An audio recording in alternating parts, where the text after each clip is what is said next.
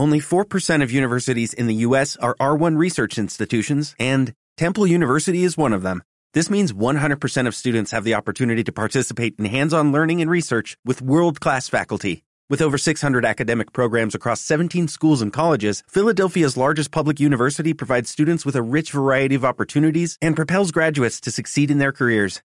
Temple University. Schedule a campus tour today at admissions.temple.edu/visit.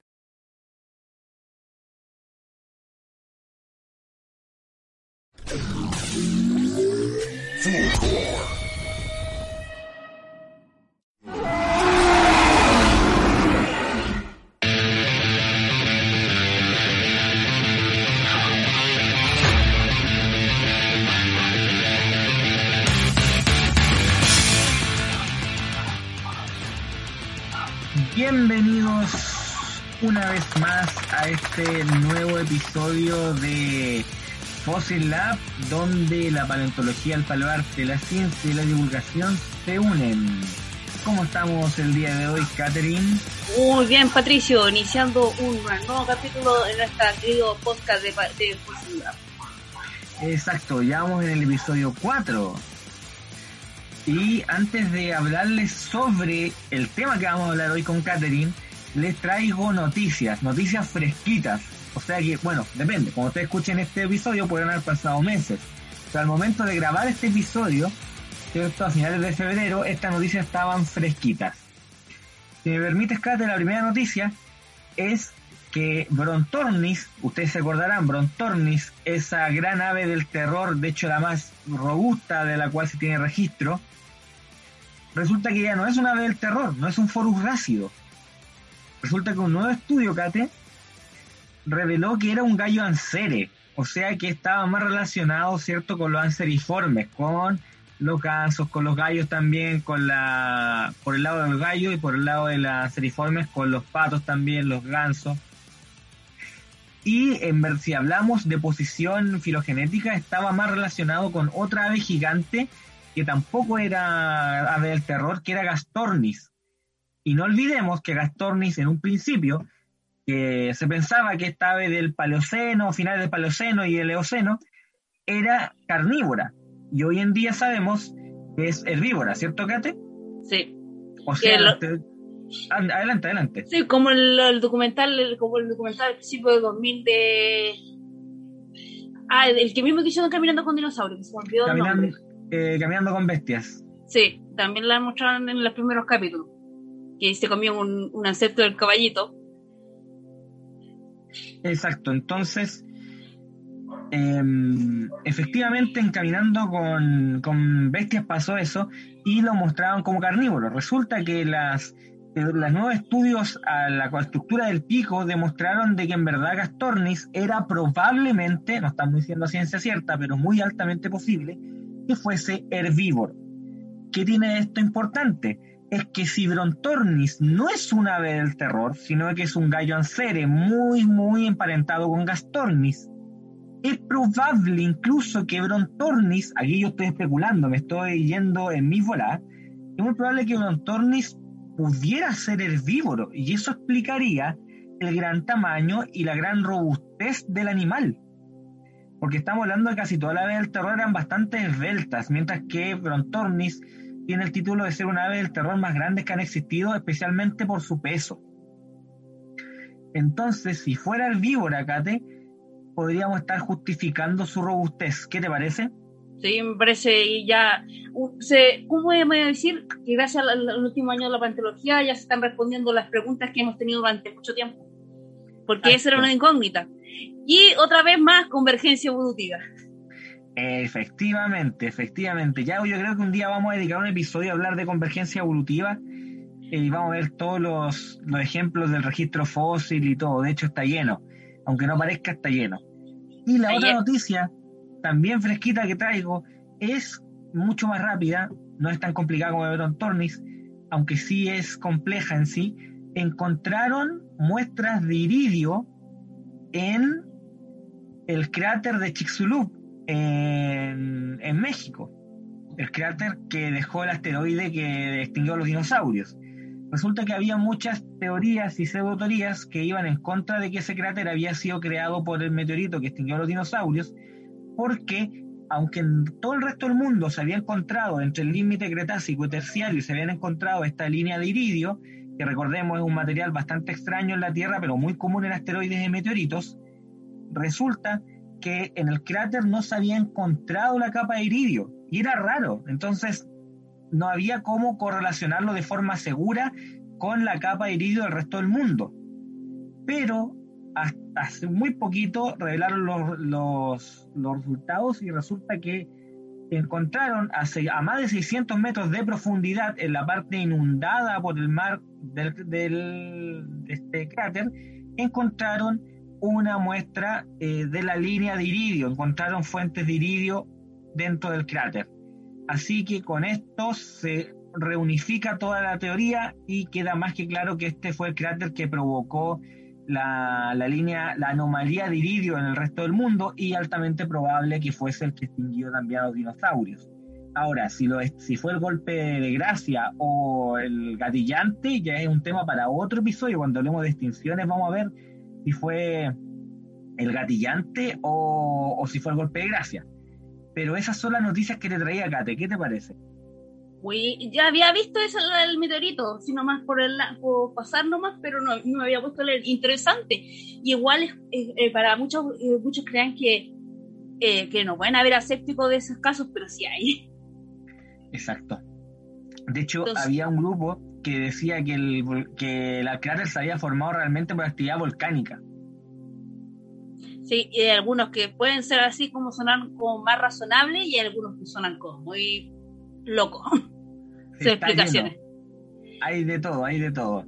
Bien, entonces, ahora sin más, ya con las Paleo News, como dice nuestro querido amigo de Paleos, allá en México, con las noticias paleontológicas ya revisadas, podemos dar inicio a el tema que nos convoca a este episodio, que es el episodio número 4, el cual se titula Vino extrañezas.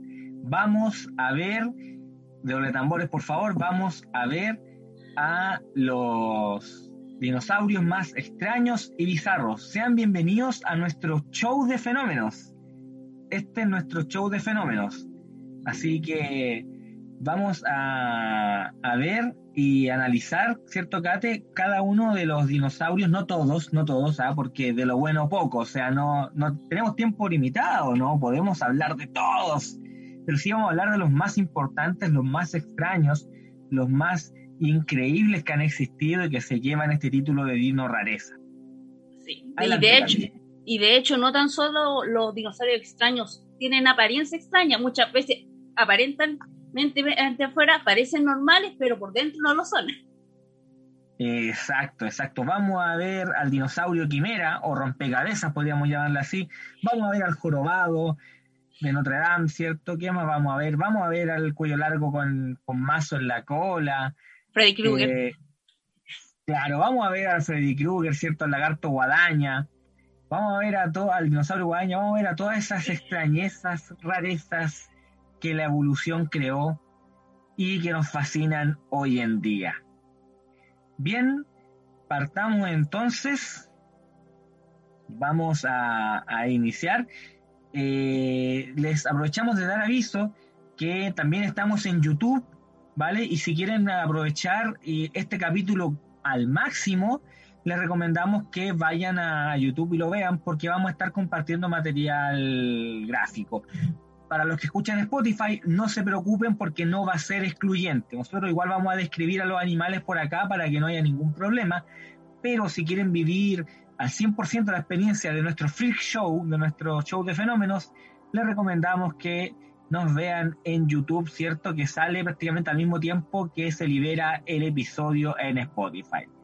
Bien, con eso se ha dicho de paso, vamos a empezar a, a, compartir. Y le pido a nuestro querido Chaleco, nuestro radiocontrolador, que por favor nos tire la, la imagen y nos avise cuando estemos ya para poder comenzar.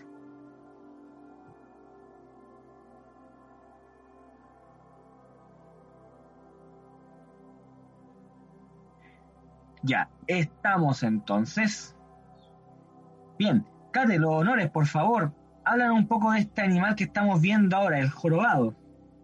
Antes de empezar con este, quiero hacer un, pequeño punto, que es hablar sobre el antes del descubrimiento del 2014, porque también es interesante, porque tenéis que pensar que el hecho de que el, que el de solamente estaba en las manos, la gente no sabía qué, cómo era el resto del animal.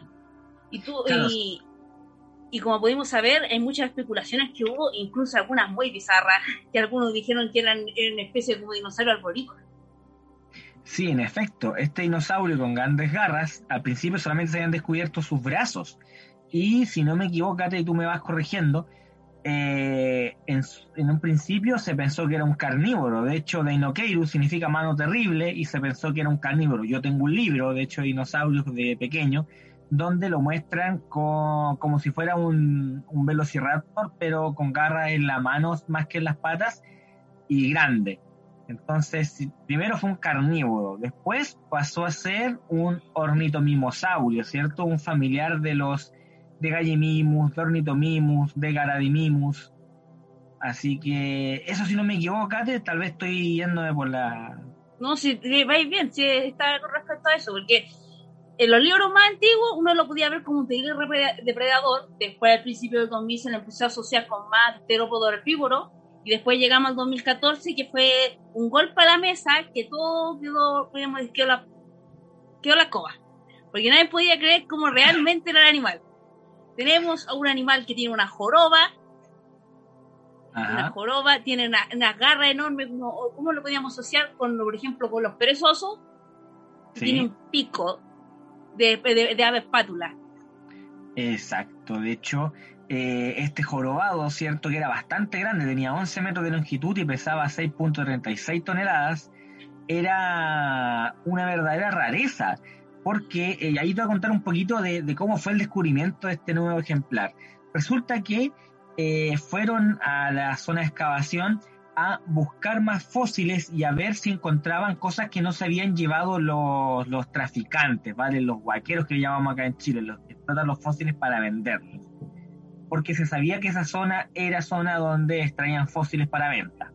Y resulta que encontraron dos especímenes bastante completos entre sí se complementaban bastante bien, uno más grande que otro, uno era un subadulto y otro un adulto, pero no estaban del todo completos. O sea, se complementaban entre los dos y armaban un esqueleto casi completo, pero faltaban las patas traseras. Una pata trasera, si no me equivoco, de uno de los dos, o las dos patas, no estoy seguro. Ahí, perdón al público, pero no me recuerdo bien, hace tiempo que leí la historia de Nokeirus. Y faltaba la cabeza.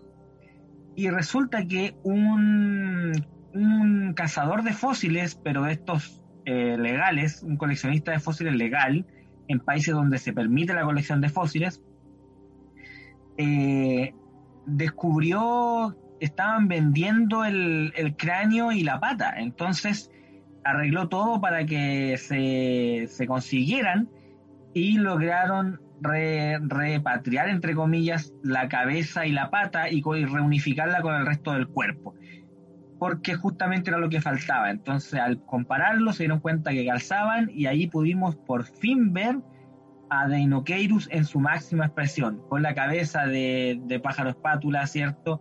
Con los brazos largos y con tres garras bastante potentes, con la joroba, eh, con patas traseras bastante gruesas, ¿cierto? Que sostenían su peso, y probablemente emplumado. un dinosaurio muy bizarro. Exacto. Exacto, un dinosaurio extremadamente bizarro, Catherine. Oye, tenemos otro invitado del show de, fenómenos. El, el, siguiente es Amargasaurus, y aquí vamos a hablar de dos dinosaurios bastante raros de, de, de Sudamérica, ¿cierto, Catherine? Sí, sí. Todos podríamos decirle que son los Panky. Los punky, exacto, los punk de los dinosaurios. ¿Y por qué? Adelante, Kate, por favor, cuéntanos un poco más sobre Amargasaurus. Porque Amargasaurio tiene una característica única a diferencia de muchos saurópodos, que siempre los saurópodos tienen como la eh, característica básica el cuello largo, caminar en cuatro patas y su cola extremadamente larga, pero esta diferencia de esa es de la norma, una especie de, de, la, ¿cuánto se llama? La parte de la de su, de su columna son espinas. Y espinas que ya han pasado ya más de 20 años de su descubrimiento que no se sabe si están recubiertas o no de tejido. Exacto, la apófisis espinosa del, así se llama el término eh, así técnico para, para si quieren saberlo, de las vértebras de Amargasaurus eran bastante elongadas, formando un verdadero cuello con espinas. Lo que no se sabe es si eran espinas desnudas o estaban cubiertas, como bien dice Catherine, con una membrana tipo vela, ¿cierto? Sería una vela doble sobre el cuello. Eh, eso es lo que no se sabe, pero se especula. De hecho, eh, Amargasaurus ha tenido muchas reconstrucciones de paleoarte donde lo muestran con velas y sin velas.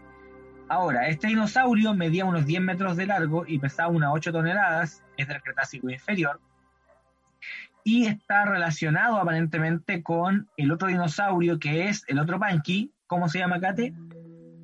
Eh. Bajadasaurus. Bajasaurio, ah, ahí está. Bajada, bajadasaurio, de bajada de bajada. Sí, es que ahí es como lo que tiene este, es como el mismo que la margasaurio, pero con la, con la al revés. Exacto, las espinas también están en el cuello de este animal y aparentemente también en parte de la espalda, y, pero la diferencia es que las espinas apuntan hacia adelante, se curvan hacia la parte frontal del animal. ¿Vale? Así que ese es otro dinosaurio muy parecido a Margasaurus, se cree que son estrechamente relacionados pero este tenía las espinas eh, neurales, ¿cierto? Las espinas dorsales del, del, cuello, las espinas cervicales y eh, hacia adelante, eh, deformadas o em, curvadas, esa es la palabra que estaba buscando, hacia el frontal. Resulta que tanto Bajadasaurio como Amargasaurus son de, Argentina, ¿vale? Así que se refuerza más aún lo posible la relación filogenética entre ambos, pero lo más interesante de todo, Kate, es que hubo una polémica con Bajadasaurus. No sé si te acordáis la polémica paleoartística de Bajadasaurus.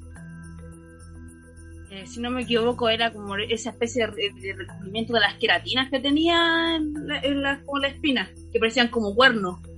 Exacto, le, pusieron un recubrimiento como de anillos, como, como los cuernos de los antílopes africanos, así como los del Oryx, así le pusieron un recubrimiento como de queratina, pero en forma de anillos, ¿vale? Como si fuera un Oryx o un antílope africano, ¿vale?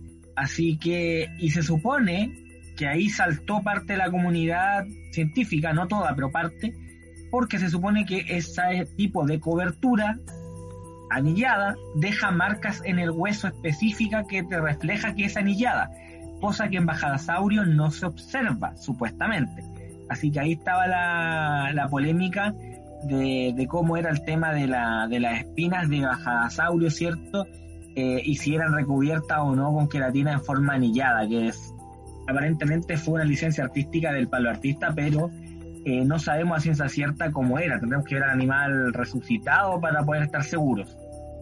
Hasta por ahí nomás del paloartista, porque también el paloartista salió hablando y dijeron que le habían asesorado de esa forma. Entonces, como entra como en un vacío.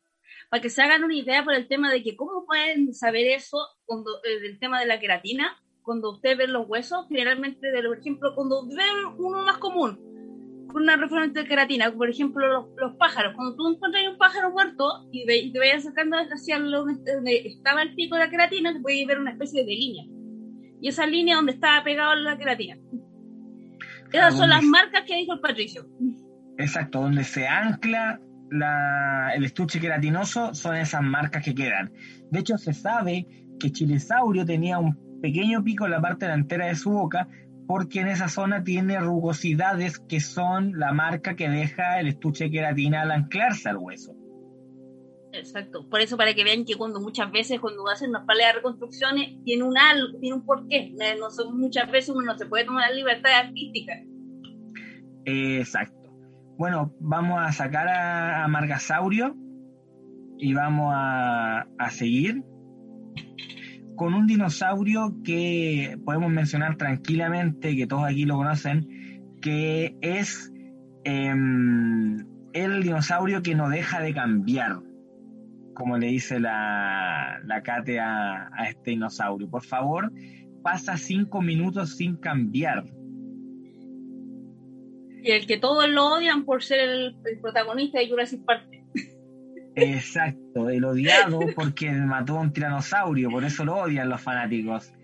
Eh, yo no me voy a meter en la polémica porque la gente que conoce sabe qué opino de Jurassic Park y Jurassic World en cuanto a, la rigurosidad científica. Así que no estoy enojado para nada con Spinosaurios, me da lo mismo, literalmente. Son películas de monstruos. Son kaijus, ¿cierto? Así que. Pero bueno, entonces estamos hablando. Dime lo que te iba a decir es que hay que tomarse la diferencia entre lo que es ficción y real. Solamente con esa diferencia uno ya puede salir, pero lamentablemente hay muchos que se lo toman muy en serio. Efectivamente, Catherine, efectivamente. Entonces hablamos del famoso Spinosaurus. Spinosaurus que todo el mundo ya a esta altura lo ha de conocer. Es un dinosaurio con, con vela, ¿cierto?, sobre su espalda, que en un principio se pensaba, desde un principio se supo que tenía vela. Stromer encontró las, la apófisis espinosa alargada de Spinosaurus, desde un principio se supo que tenía vela.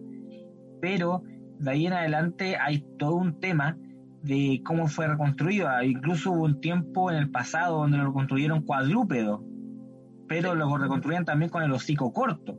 No falta el descubrimiento de Sucomimus y Baryonyx, Baryonyx específicamente, si me equivoco, que se supo que los espinosaurios tenían una cabeza muy similar a los cocodrilos, o muy eh, en apariencia. ¿Vale? Así que, eh, bueno, este dinosaurio cambió un montón. Como les digo, pasó de ser un bípedo con la cola arrastrando, también un cuadrúpedo en un momento, de, de cara corta como un carnívoro cualquiera, era como un megalosaurio con, vela. Eh, después pasó a ser un, un, de nuevo, o sea, después pasó a ser un bípedo bastante rápido con cabeza de cocodrilo y una vela chiquita, que es el que vemos en Jurassic Park 3. Luego tuvo una breve remake donde seguía siendo bípedo con cara de cocodrilo, pero con la vela mucho más larga desde el principio del cuello hasta más o menos la mitad de la, de la cola, para terminar siendo eh, en 2014, si no me equivoco, también fue. Sí, fue 2014, fue la misma época cuando presentaron al Paticorto. Exacto, donde apareció Spinosaurus con Paticorto, ¿cierto? Apareció eh, con nuevos descubrimientos de Ibrahim y colaboradores, donde estuvo metido el famoso Paul Sereno. Descubrieron en Marruecos más fósiles de espinosaurio, un poco más completos, y se dieron cuenta de que seguía teniendo la cara tipo cocodrilo, eso se mantenía la vela tenía una forma de M ahora, no era redonda, eh, y las patas traseras eran más cortas. Las delanteras aún no hay evidencia hasta ahora de ellas, pero las patas traseras eran más cortas, cosa que aún genera polémica, porque hay todo un sector de la comunidad científica y la paleoartística que no está de acuerdo con que sea paticorto, y eso lo sabemos, Karen, ¿cierto? Sí, era una gran pelea de entre que, desde que salió eh, ese descubrimiento de que muchos dicen, no, yo no me voy a quedar con ese espinosaurio, me quedo con el, el anterior al 2014. Y también hay que recordar otra cosa del paticorto, también descubrieron otra cosa aparte de ese paticorto, que era, eh, que era con la, las patas, ¿cuánto lo decir? ¿Palmeadas? No, no, no es porque el pie plano, eso era. No, patas palmeadas, patas palmeadas, estaba bien. No, pero también el pie plano lo encontraron, que eso ah, refuta de que puede ser, que puede sido palmípedo. Sí, Pero el espinosaurio, el espinosaurio es un animal muy interesante porque hay una cierta polémica por, él, por todo eso, pero al fin y al cabo, si uno se pone a pensar, es un pato con esteroides. De hecho, lo que. ¿En qué sentido? Dale, dale, Kate. Lo digo en el sentido de su forma de vivir, acuática. No volaba, pero dicen más que nada en el tema de que era semiacuático. Bueno, ahí hay dos cosas. antes de que hablemos de la cola, la primera evidencia de su de, que era acuático, tuvo las patas traseras. Como decía la Kate, las, patas, las patas eran planas, o sea, las, las garras de la pata eran planas por debajo, ¿vale? Y además el alux que es el dedo que cuelga a los dinosaurios, el dedo interno de la pata trasera. Ustedes recordarán que la pata trasera un dinosaurio, un dedo interno que está más arriba, que está colgando, no sirve para casi nada. Ese alux está más desarrollado en Spinosaurus y opuesto. Así que lo que se estima es que basado en las, garras planas y en el alux, existiría una membrana interdigital que conectara cada dedo, incluyendo el alux. Con eso tendría una pata palmeada y sería acuático. Luego, en 2020, el año pasado, aparece el estudio donde nuevamente Ibrahim y colaboradores nos muestran la cola, que la descubrieron tiempo después. Y resulta que la cola era muy parecida a la cola de un tritón, era una, o de una serpiente marina, ¿cierto? Era una cola bastante plana lateralmente hablando y que aparentemente en estudios de movilidad le servía bastante para poder nadar. Entonces ahí se genera, en el último porción de 2020, ¿cierto? Creo que fue, o principio de 2021, no estoy seguro, se genera una nueva polémica porque Thomas Holz, y no recuerdo el apellido de la otra persona, me, le pido disculpas, eh, resulta que estudian los restos de Spinosaurus y toda la bibliografía que hay sobre Spinosaurus y resulta ser que ellos creen que no es un nadador experto que nadaba bajo el agua cazando sus presas, sino que es más un vadeador, o sea, un animal que estaría en la orilla cazando, ¿vale? Metido en el agua, pero en la orilla, estaría nadando activamente. Y la última de las polémicas fue en 2020 también, aprovechando la pandemia, se hizo un estudio de revisión taxonómica y se encontró que varios dinosaurios espinosáuridos no eran otra cosa que Spinosaurus.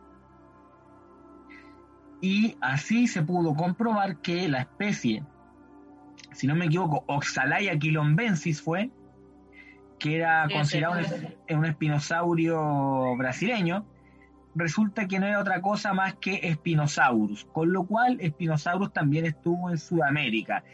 Y eso pone en tela de juicio lo que dice Holz sobre que fuera un vadeador y no un nadador activo. Porque para llegar a Sudamérica en ese momento, en que aunque existía océano no era tan grande, tendría que ser un nadador activo. O haber llegado a través de islas o a través de grandes balsas por tormenta, balsas de, corteza, cosas así, pero un animal bastante grande, como que es bien poco probable, lo más probable es que haya llegado nadando. Sí, y también hay que ver que no tan solo tiene que llegar uno, sino varios individuos. Claro, para que se, para que uno quede grabado en el registro fósil, tiene que llegar más de uno, no, no es tanta la suerte, tiene que llegar más de uno. Bueno, eso con respecto al al, al espinosaurio. ¿Algo que decir por ahora, Kate, antes de que sigamos con los demás dinosaurios? Más que nada que a la gente que no le gusta el tema del espinosaurio, de que no le gusta su nuevo look, les vengo a recordar que son animales, no son monstruos. Exacto, los dinosaurios son animales. Exacto, la Kate es un meme que se volvió viral, que eh, espinosaurio y todos los dinosaurios son animales, no son kaijus, no son monstruos, por lo cual no tienen por qué satisfacer nuestra necesidad de, que, de querer verlos monstruosos, ¿vale? No tiene, o querer verlos como nosotros queremos, porque a la ciencia le importa un comino nuestra opinión. Eso es lo más hermoso que tiene. Es muy Y de hecho, si usted, exacto, si usted quiere ver ese tipo de cosas, mejor véalo en cómic o dibujalo. No le sea la ciencia. Exacto, exacto. Bueno, vamos a proseguir y vamos a pedirle nuevamente a, a nuestro querido radiocontrolador Chaleco que nos pueda apoyar con la imagen, eh, porque vamos a ver al siguiente dinosaurio, el dinosaurio corta uñas. En un momento se ah, por mi meme. El dinosaurio corta uñas. Yo, yo, yo subí esa foto, ¿recordáis? Entonces ahí vemos el radio controlador. Yo puse mi nueva corta uña. Estimado Chaleco, ¿estamos viendo la imagen ya? Sí, perfecto, muchas gracias. Entonces, estamos viendo ahí al dinosaurio corta uña, al Nigersaurus, que era un saurópodo bastante pequeño, tamaño medio, 9 metros nada más de largo, de África, del Cretácico superior, y que su cráneo era bastante extraño tenía esta forma en la parte de adelante de, del hocico, como si fuera un corta uña. Imagínenselo así, era realmente como si fuese un corta uña. Tenía ambas partes de la, de la mandíbula inferior, bueno, la mandíbula y la maxila, recuerden que no hay mandíbula superior, hay mandíbula que es la inferior y maxila. Tenían formas de corta uña, literalmente. Y otra cosa importante que se descubrió en Nigersaurus es que su cráneo no, no articulaba directamente en la parte de, de, atrás, como casi todos los animales, excepto los seres humanos, sino que articulaba por debajo.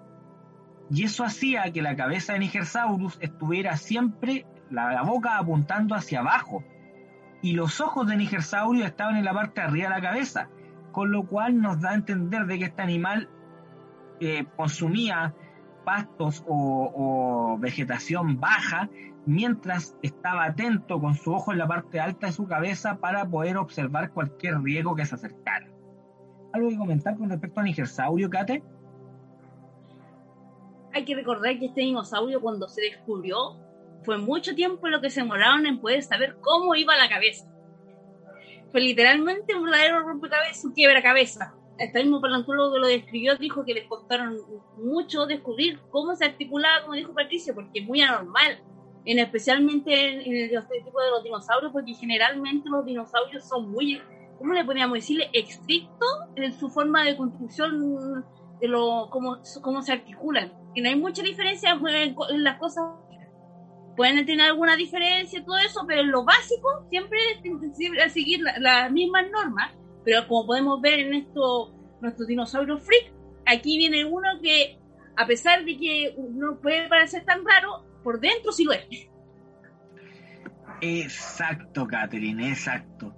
Ese es el Nigersaurio. Y ahora vamos a pasar al siguiente, al Masiacasaurus, uno de, de mis, no mis favoritos, pero sí regalón mío, porque tengo una historia con, con con un amigo, ¿cierto? Eh, de que hacía unos títeres por ahí, hacía títeres de dinosaurio y hizo un, un Masiacasaurio, un títere, y ese títere viajó conmigo a Argentina a un congreso y fue bastante popular.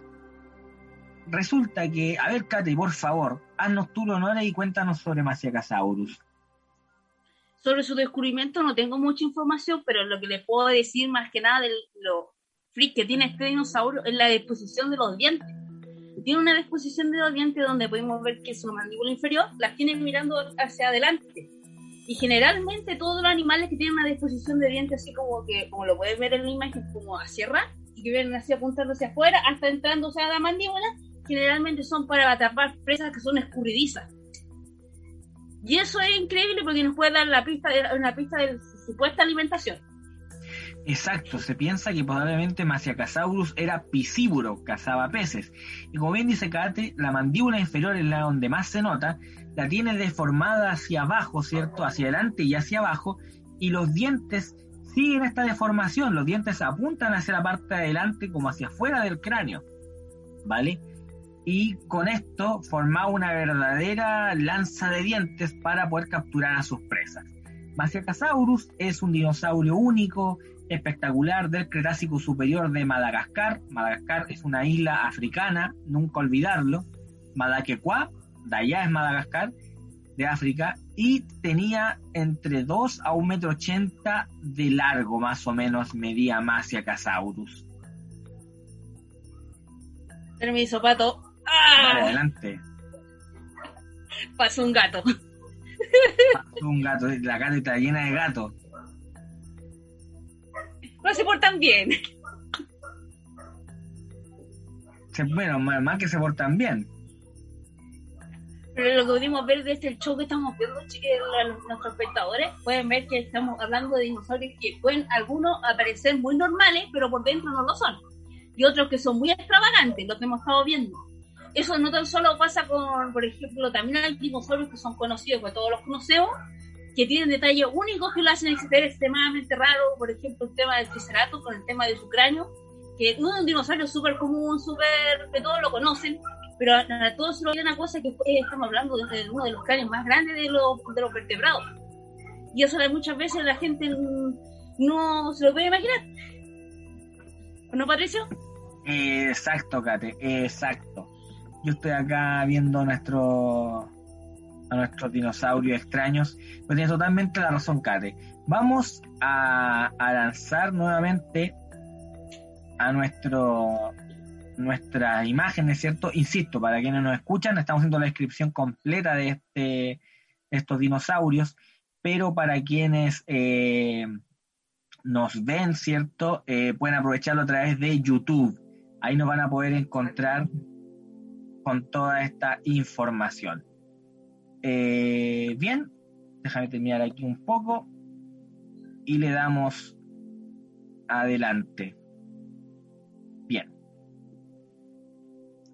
Vamos a, a compartir.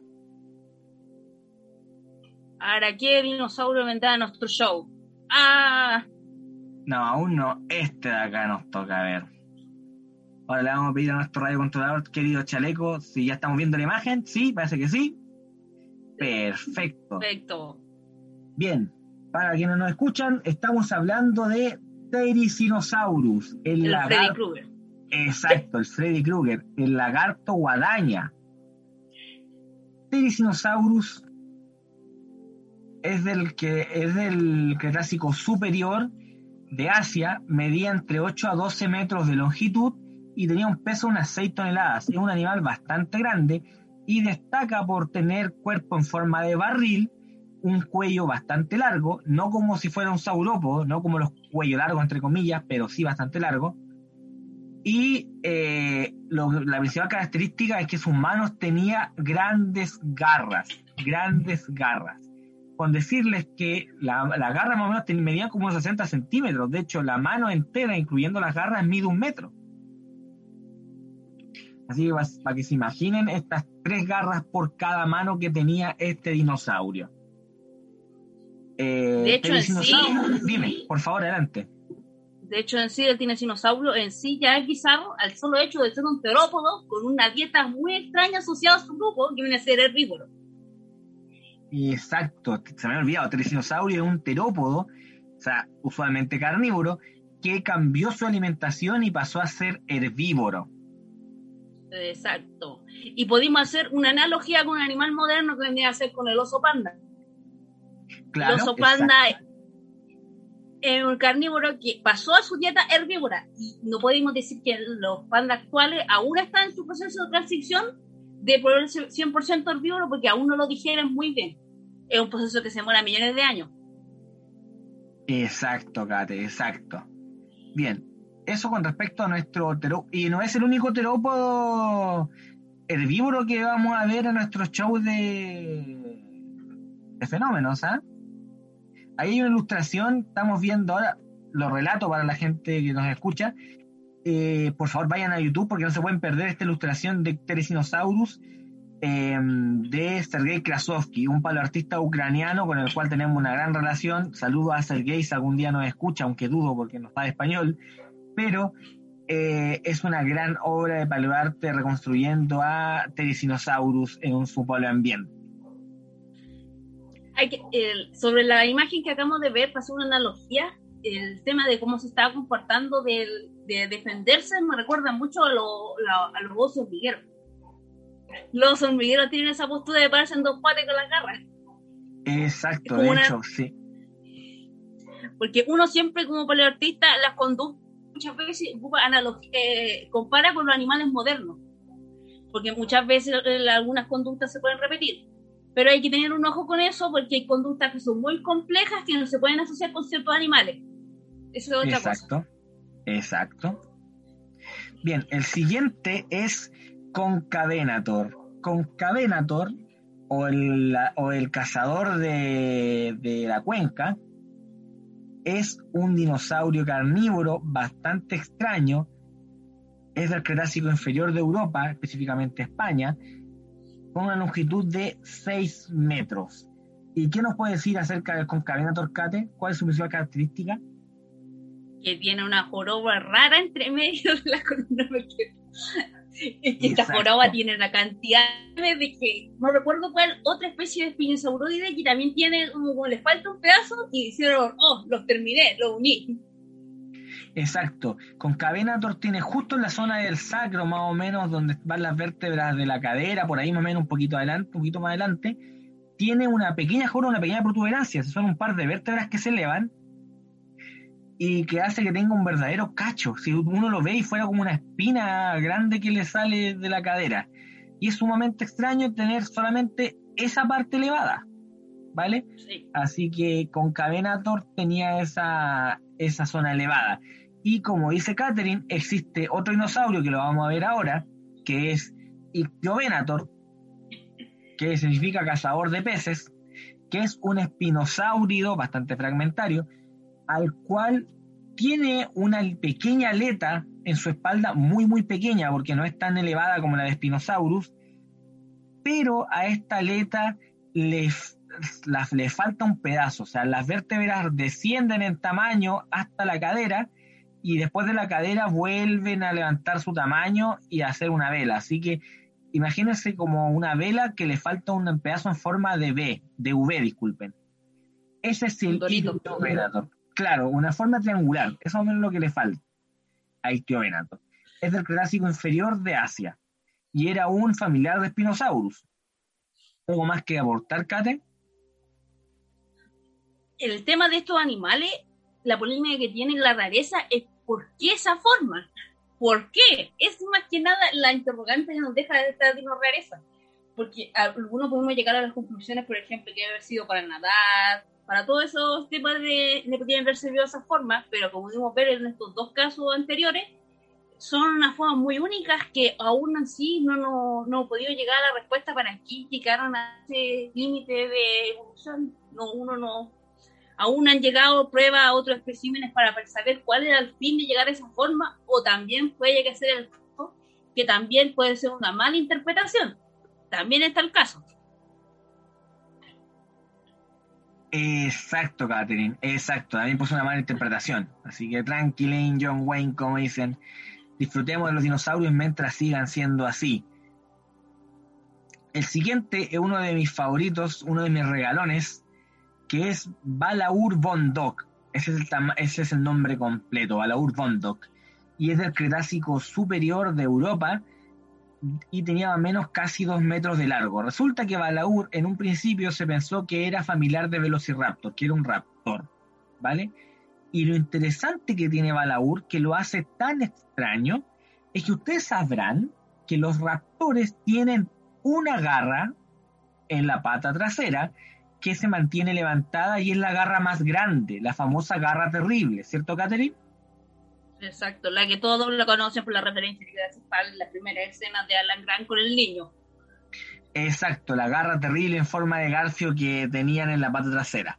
Bueno, resulta que Balaur no se conformó con tener una garra del terror por pata, sino que el Alux, que ya mencionamos que era el, el dedo que colgaba, ¿cierto? En Balaur se extiende, se desarrolla hacia más adelante y porta una segunda garra del terror, más pequeña. Así que Balaur tenía dos garras del terror por pata, lo cual lo hacía una rareza para ser un, un un raptor. ¿Vale? Eso fue así, aquí está, eh, fue así, ¿cierto? Eh, hasta los estudios de los últimos años, bueno, también Balaur tenía otra característica, que tenía solamente dos dedos desarrollados y un tercer en la pata delantera, y un tercer dedo muy chiquito. Eso era raro, ¿vale? Tenía solamente dos dedos, mientras que la pata trasera tiene dos garras de terror en vez de una, en la pata delantera le faltaba un dedo, tenía un dedo reducido. Pero el estudio después demostró que en verdad eh, Balaur no era un raptor, no era un dromaeosáurido, sino que era un avialano, que estaba dentro del grupo aviale, que son los grupos de las aves, que contienen las aves.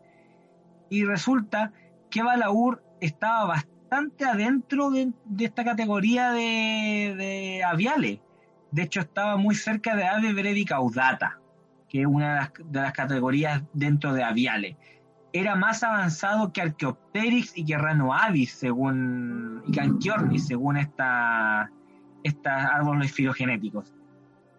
Así que Balaur no era del, todo un raptor, sino que era una, una avialano, ¿cierto? Esto fue en 2013 que se descubrió. Y resulta que ya tenemos una, una, una concepción más distinta de este animal, eh, que es Balaur Bondok, con doble garra al terror, que no era realmente un, un, raptor, sino que era un avialano. Y otra cosa que destacaba de Balaur es que era grueso, era robusto para ser un raptor, también era otra cosa.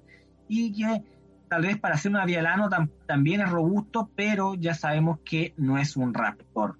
¿Algo más, Kate?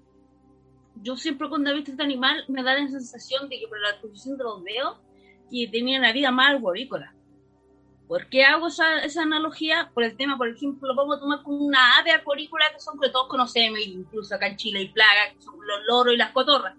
Que si no sé si han visto la disposición de sus patas, tienen, tienen el, el, cuarto y el tercer dedo mirándose atrás, haciendo como una especie así. Entonces eso permite más, mayor agarre.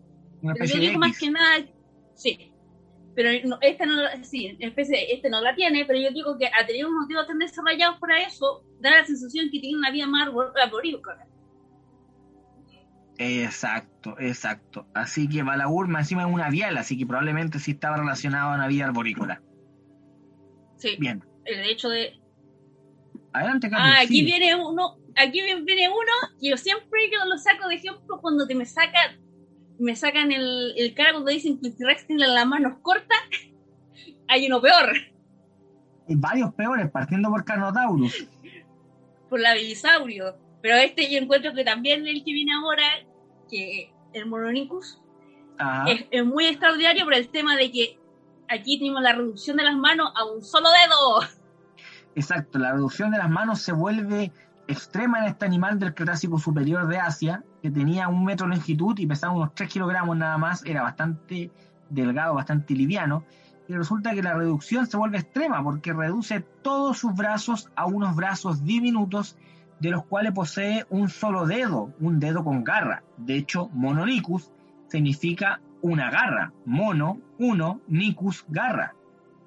Así que mononicus el animal de una sola garra, ¿cierto? Era un dinosaurio bastante extraño. Es de la familia de los alvaresáuridos, ¿vale? Que eh, muchos de ellos también son sudamericanos, son asiáticos y sudamericanos, ¿vale? Eh, por ejemplo, Alvaresaurio mismo, acá en, Argentina, si no me equivoco, se descubrió Alvaresaurus. Sí, y son ejemplares o animales que uno ve el esqueleto y que tú le puedes quitarle la cabeza y muerto una persona que no tiene ni idea de lo que son los dinosaurios para paleontología, te va a decir que un cuello. Exacto. Por el tema de la, similitud que podemos ver que tienen estas especies, para recordarles, como vamos, vamos a repetir siempre en este, en este, en este programa, como siempre lo vamos a repetir, que las aves son dinosaurios. Exacto, las aves son dinosaurios. Acá somos avialanos, somos testigos de aves. Bien. Es cosa Siguiente. Siguiente, el cuello largo, cuello corto. Una contradicción en sí misma. Braqui, Al todo el grupo. Traquelopan. braqui traquelopan. El cuello largo de cuello corto.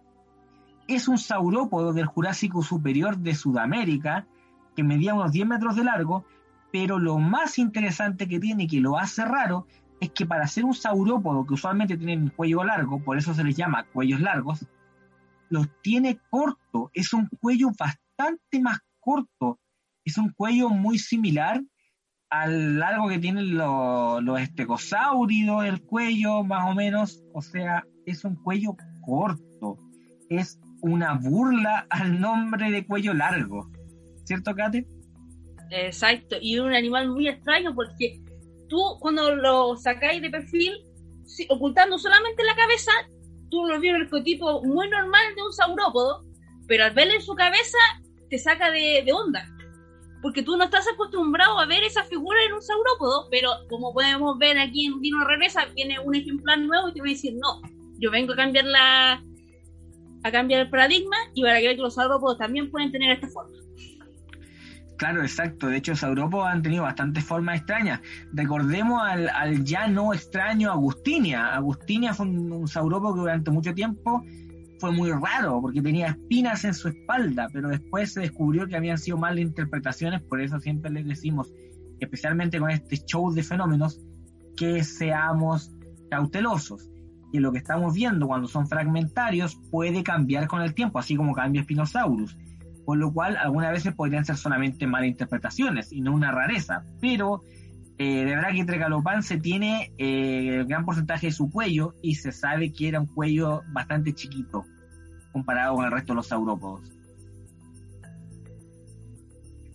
Ahora, ¿con qué vamos a continuar, Patito? Ah. yo creo que yo creo que nos va a dar para una segunda parte esto, Kate, porque ya estamos casi en el tiempo. Si me equivoco, a ver, nuestro, nuestro sí, controlador nos dice que sí, que estamos casi en el tiempo. Sí, yo creo que vamos a terminar con este, Kate, y vamos a dejar una segunda patita de más dino rarezas, dependiendo si al público le gustó. Así que vamos a subir a nuestro Instagram, a nuestras redes sociales, ¿cierto? Una encuesta para ver si les gustó el capítulo del episodio 4 de Dino Extrañezas para traerles un nuevo episodio más adelante, donde veamos más Dino Extrañezas. Entonces terminemos y no tan Solo... Dime, por favor, adelante. Y no tan solo Dino Extrañezas a, futuros, sino también traer otras secciones con los mamíferos, porque los mamíferos también tenemos ejemplares para ello. Exacto, también tenemos extrañezas a los mamíferos, así que si quieren una segunda parte, más dino extrañezas y otros animales prehistóricos extraños, distintos, raros, increíbles, nos van a nuestro Instagram y nos dejan, ¿cierto? Ahí su opinión eh, que vamos a estar subiendo cuando se libere el capítulo. Vamos a estar subiendo eso ahí. Bien, entonces con el que vamos a terminar por el día de hoy es Incisivosaurus, un animal que casi nadie conoce. Y que un animal Dime, adelante. Es un animal pato, que te puedo decir que es el dinosaurio arquetipo de cuando te dicen tiene muy grandes las paletas los dientes. Exacto, Incisivosaurio es un Oviraptorosaurus del Cretácico inferior de Asia, con menos de un metro de longitud, y resulta que este dinosaurio tenía un par de incisivos, que son los dientes delanteros, las paletas que nosotros conocemos, ¿cierto? Tenía un par de dientes incisivos bastante prominentes que se diferenciaban del resto de los dientes, con lo cual por eso su nombre, incisivosaurio, lagarto incisivo. ¿Algún comentario, que de este dinosaurio además? Este dinosaurio en sí tiene una característica muy única para el tema de los dientes, porque es, como ya había comentado, que parece el arquetipo de esa caricatura, de que tiene la pleta muy grande, uno lo ve, su cara, su cara de característica, da la sensación de siempre tener esa, esa expresión, ya sabes, exacto. De boletero. exacto, exacto, Catherine. Y también nos dan la pregunta de ser, ¿cuál era su alimentación? Exacto. ¿Qué era su alimentación? y para, su dieta o para qué utilizaba esos incisivos, porque no tan solo pueden haber sido para alimentarse, porque también hay casos de que animales desarrollan esos tipos de dientes, no, no solo por la dieta, sino también por el tema del reparamiento y para poder pelear con los demás machos de su especie. Porque aquí hay una, porque acá vemos un paralelismo con especie moderna. No recuerdo muy bien la especie de ciervos que viven por allá en Asia, que son unos ciervos, que le dicen los ciervos Drácula. Que los ah, tienen Entonces estoy haciendo un paralelismo con ese tipo de especies que aún no sabemos para qué podrían haber servido para eso, porque es una posibilidad hasta que se hagan estudios más exhaustivos para saber de qué realmente cumplían esa función. Oye, pero Kate, no nos vayamos tan lejos, o sea, tan, tan rebuscados. Los mismos hipopótamos tienen dientes que no solamente les sirven para la alimentación. Y también para pelear. También, para pelear. Igual que los elefantes marinos, los machos también tienen dientes que no solamente les sirven para la alimentación, también les sirven para pelear. O, por ejemplo, las morsas, que no les sirve para pelear específicamente, pero les sirve para poder anclarse y, moverse en el hielo. Eh, bueno, acá para las personas que nos están viendo a través de YouTube, podemos ver una ilustración de nuestro querido paleoartista ecuatoriano Pablo Lara, que en 2010 hizo una representación de dos incisivosaurios aparentemente machos enfrentándose. Así que un saludo desde aquí a, a Pablo que espero nos esté escuchando en algún momento. Un saludito, Paulito, y ojalá poder traerlo al programa para que nos hable un poco del paloarte ecuatoriano, ¿cierto, Kate? Exacto, y que es muy importante el paloarte, porque a través del paloarte podemos llevar a la ciencia al común de la gente. Exacto, Kate, exacto. Bien, eso es prácticamente todo por el episodio de hoy. La parte 1 del Freak Show, del, del, show de fenómenos de Fossil Lab. Bienvenidos sean a este show. Pase, pase, sin miedo, por favor. Venga a ver, venga a ver a las extrañezas que les traemos y comprometida una posible segunda parte si a nuestros auditores les gusta. Así que ya saben, atento a nuestro Instagram que cuando se libere este episodio vamos a estar subiendo los días consecutivos, vamos a estar subiendo una encuesta para que nos digan si les gustó o no y, eh, veamos si hay una segunda parte de este especial de, de Dino Extrañeza, ¿cierto, Catherine? Exacto, porque de Dino Extrañeza también, como yo lo había comentado, me voy a repetir como loro, como loro, el tema de que también hay cosas extrañas en los dinosaurios que uno considera como normales. Por ejemplo, el tema de los ceratopsios. El tema de la disposición de los cuernos, uno se pone a analizar y pensar fríamente, son muy raras comparándolo con los animales, con las otras especies de animales. Exacto, Kate, exacto. Es muy raro comparar con otras especies de animales. Bien. Lo podemos ver. Bien, eso es todo por mi parte al menos. Kate, no sé si quieres dar comentarios o saludos antes de si hay preguntas redes sociales que quieras responder. Creo que no han hecho preguntas últimamente. No, no han hecho. Más que nada, siempre que nos sigan en redes sociales, vamos a estar activos, vamos a subir constantemente en historia, hacer las pequeñas trivias, preguntándole acerca de los, de los dinosaurios o distintos animales. También estoy haciendo alguna, subiendo vamos a empezar pronto y también sugerencia de, de todo amante de los dinosaurios que quiera consumir documentales e incluso películas y voy a llegar también a llegar a recomendar algunas cosas como videojuegos o, cómics para que si te gustan los dinosaurios seguir esa pasión en otro ámbito Exacto, aquí la Kate es nuestra experta en, en, la cultura pop dinosauriana que nos puede ayudar con ello, especialmente en los juegos y cómics. Aquí la Kate es la, Oye, la Brigio. experta. La Kate es la experta en esto, es la brígida. Bien, es todo por mi parte. Catherine ya dio sus palabras. No me queda más otra cosa que despedir el programa. Muchas gracias por escucharnos, por vernos para quien nos ve en YouTube y por escucharnos para quien nos sintoniza en Spotify y Apple Podcast. Así que muchas gracias por escucharnos y síganos escuchando, por favor, que traemos más sorpresas a futuro. Participen en las redes sociales, ¿vale? Eh, vamos a estar dejando trillas, como dice Catherine, vamos a hacer eh, votaciones, vamos a, a, traer invitados y queremos que le hagan preguntas a los invitados, ¿vale? Así que vamos a estar proponiendo ahí un, un, unos cuestionarios para que por favor nos puedan poner preguntas para nuestros invitados. Bien. Sí, no estaría malo. No, no estaría para nada malo hacerlo. Bien, eso es todo por ahora. Nos estamos viendo. Muchas gracias por todo. Un fuerte abrazo. No bajemos los brazos. Vayan a vacunarse, por favor. Vayan a vacunarse cuando les toque. No se queden rezagados. Si quedan rezagados, no se olvide de ir. Por favor, vacúense, que es la única manera en que vamos a poder acabar con esta pandemia de una vez por todas. Y por favor, síganse cuidando. Un abrazo enorme Y parte. recuerden, Kate, por favor. recuerden tomar to- todas las medidas sanitarias y recuerden que si se vacunan en el acá en Chile, que la vacuna que está entregando el gobierno, lamentablemente no pueden tomar alcohol. Exacto, exacto. Y recuerden, chiquillos, mantener la distancia social de al menos un velociraptor entre ustedes y las demás personas para que no se contagien de coronavirus. Y entre unos 20 a 30 diplodocus entre la gente, entre ustedes y a la gente no le gustan los dinosaurios. No necesitamos gente así embargada en nuestras vidas. Un abrazo enorme.